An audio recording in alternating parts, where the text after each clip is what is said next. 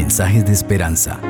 Reflexión diaria en el plan Reavivados por su palabra con el pastor Álvaro Rodríguez. Un saludo cordial, queridos amigos. La gracia del Señor Jesucristo les acompañe.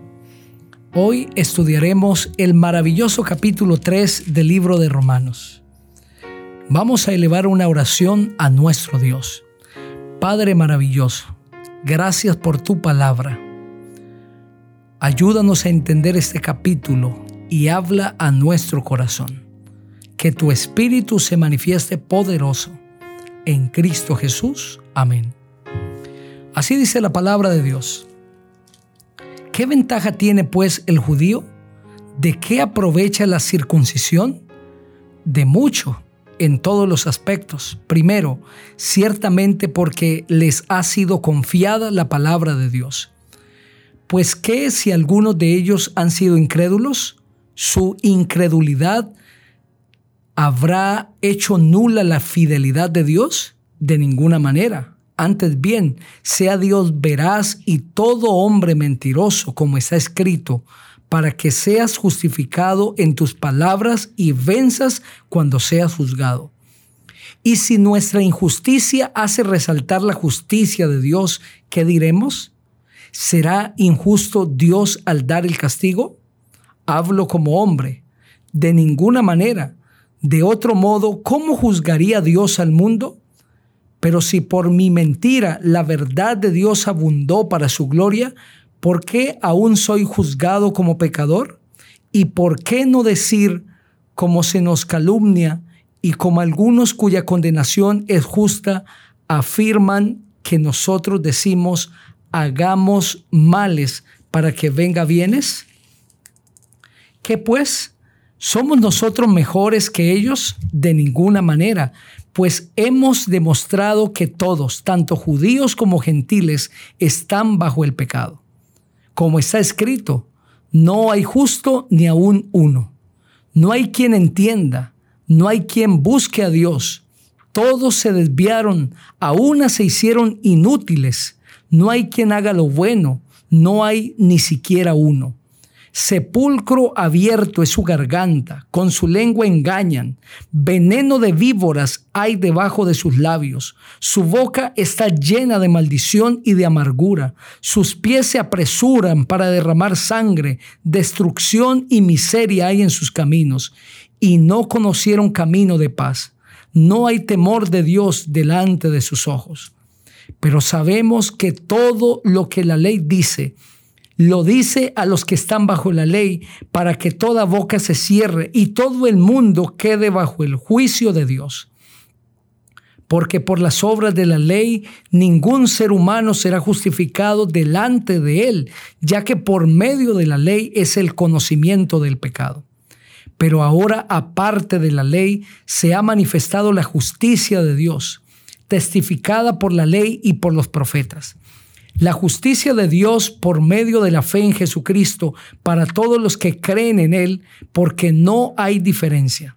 Por cuanto todos pecaron, están destituidos de la gloria de Dios y son justificados gratuitamente por su gracia mediante la redención que es en Cristo Jesús, a quien Dios puso como propiciación por medio de la fe en su sangre para manifestar su justicia a causa de haber pasado por alto en su paciencia los pecados pasados, con miras a manifestar en este tiempo su justicia, a fin de que Él sea el justo y que justifica al que es de la fe de Jesús.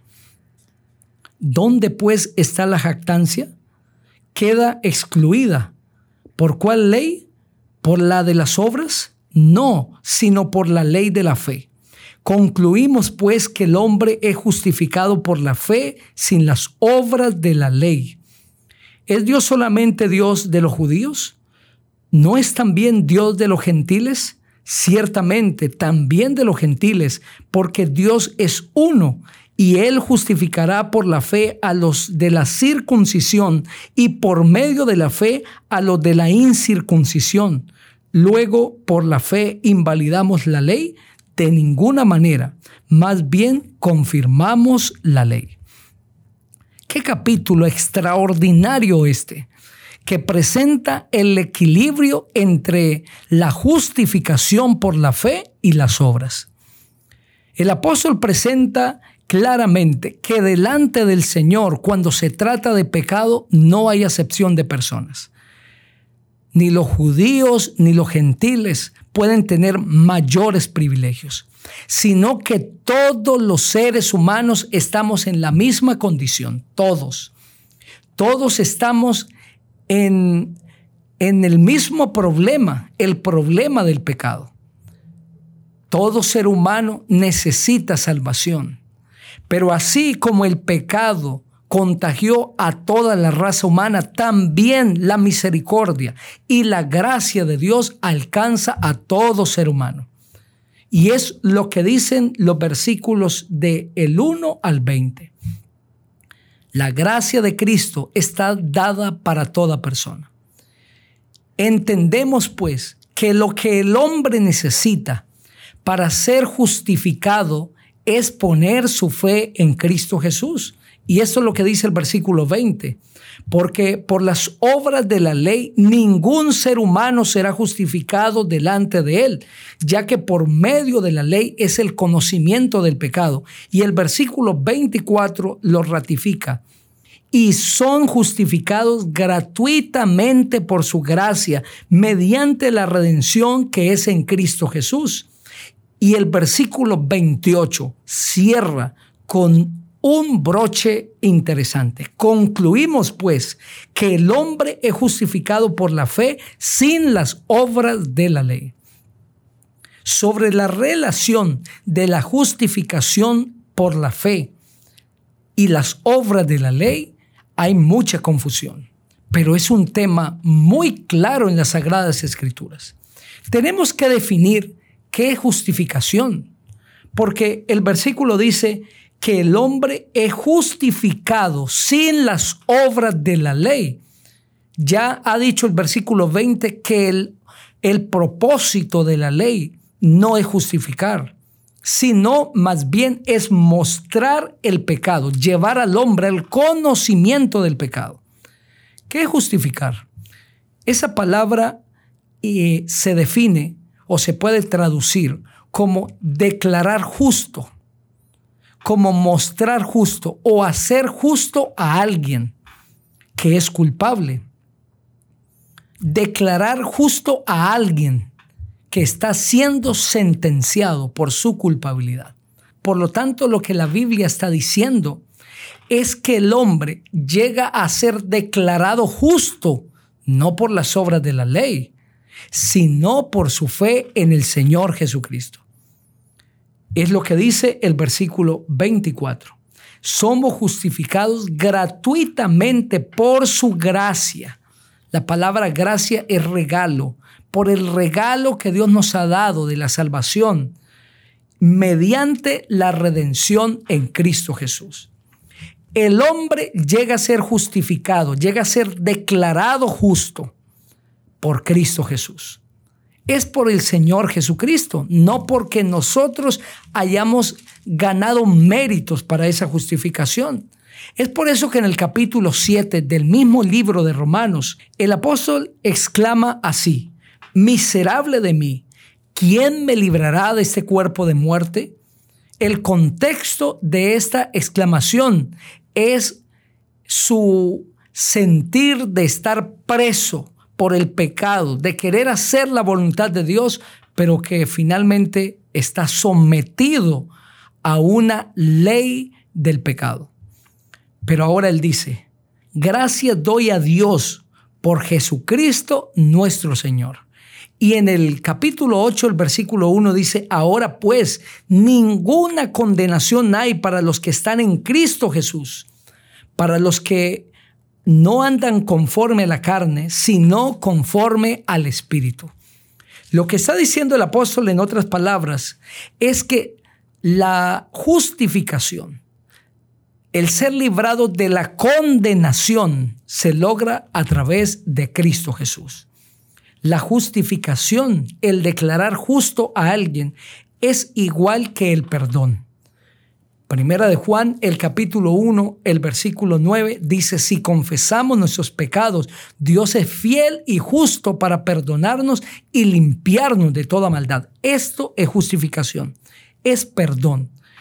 ¿Cómo nos declara Dios justos? ¿Por las obras de la ley? No, al contrario, si necesitamos justificación es porque hemos violado la ley, porque la Biblia dice que la infracción de la ley es pecado.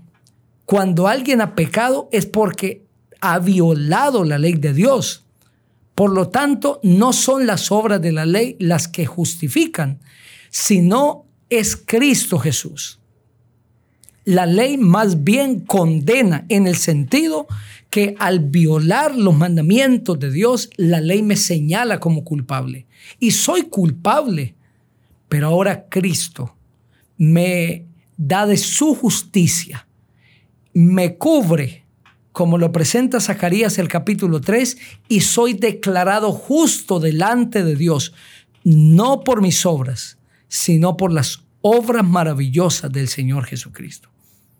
Al aceptar a Jesús, al creer en Él, al pedir que su perdón sea sobre mí, yo soy declarado justo y el Señor Jesucristo me presenta ante el Padre como si nunca hubiese pecado, no por mi justicia, sino por la justicia del Señor Jesucristo. Es por eso que el libro de Efesios, en el capítulo 1, hablando de esta maravillosa justificación, de este acto precioso que Dios hace en la vida de cada pecador, dice así. Efesios el capítulo 1. Así dice la palabra del Señor. En el versículo 3, bendito sea el Dios y Padre de nuestro Señor Jesucristo, que nos bendijo con toda bendición espiritual en los lugares celestiales en Cristo, según nos escogió en Él antes de la fundación del mundo, para que fuésemos santos y sin mancha delante de Él.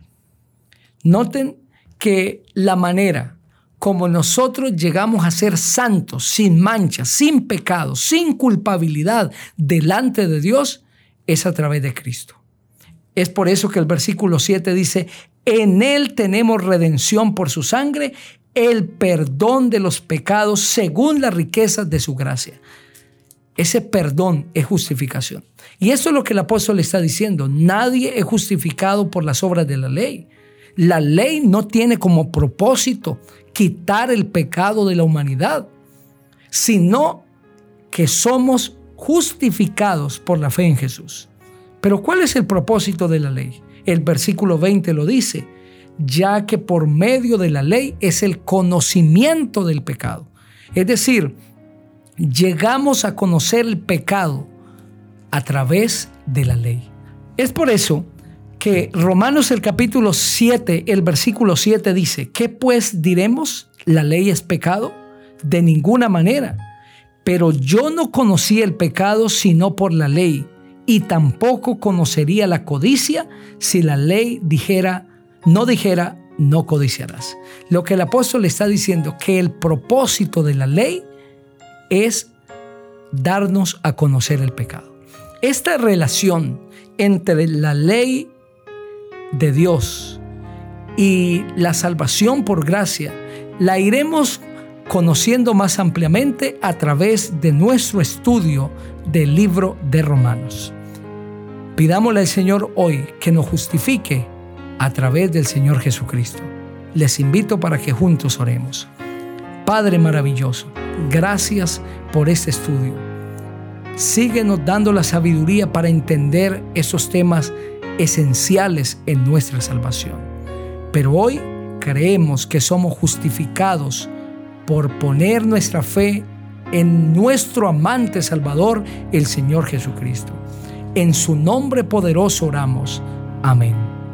El Señor te bendiga